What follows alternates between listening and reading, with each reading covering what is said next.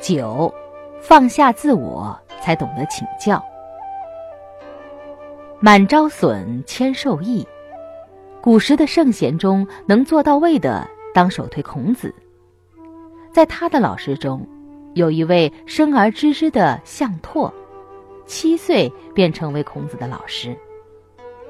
孔子谦虚向学，做到了放下自我，以厚德之心态，真诚的学习知识。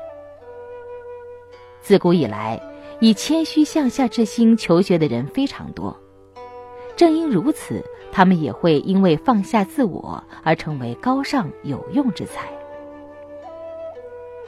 明朝袁了凡先生在《了凡四训》中记载了谦虚的下贱所的行为。书中这样说。凡天将发似人也，未发其福，先发其慧。此慧一发，则福者自食，祀者自敛。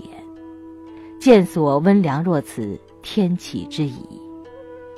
对于夏见所气虚意下、谦光逼人的品质，做了如上评价，说明内在虚怀若谷的谦虚气质，已经从骨髓深处透了出来。人品和学问必定让他大展宏图，成为国之栋梁。我们现在不一定像他那样能够做到谦光逼人，至少内心也应时时提醒自己，放下自我，谦虚求教。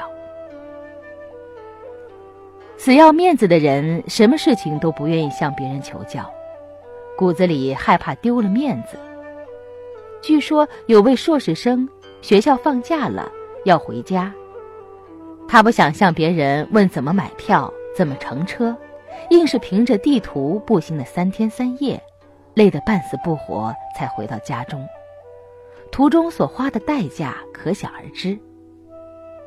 死要面子换来的是什么？他自己很清楚。这么简单的问路都不愿意张口，那么未来的人生路他又会走得怎么样呢？嘴就长在鼻子下面，完全是可以用来问的。面子并不值钱，超越金钱价值的是宝贵的谦虚好问的品德。那种死要面子活受罪的人，不懂得这种道理，为了一个不值钱的面子，做出只能让自己感到难堪之事。对于我们来说，不得不认真思维，从生活各个角度反思而慎行呐。开口问一问，没有谁不愿意回答。这不仅丢不掉面子，一次谦虚的美德还会赢得别人的赞叹和赐教。看重面子的人刚好适得其反，没人赐教，招人反感。人格上的缺陷终究会在大事小情上给自己带来污点。反躬自省，为什么不放下自己的面子，真诚的虚心求教呢？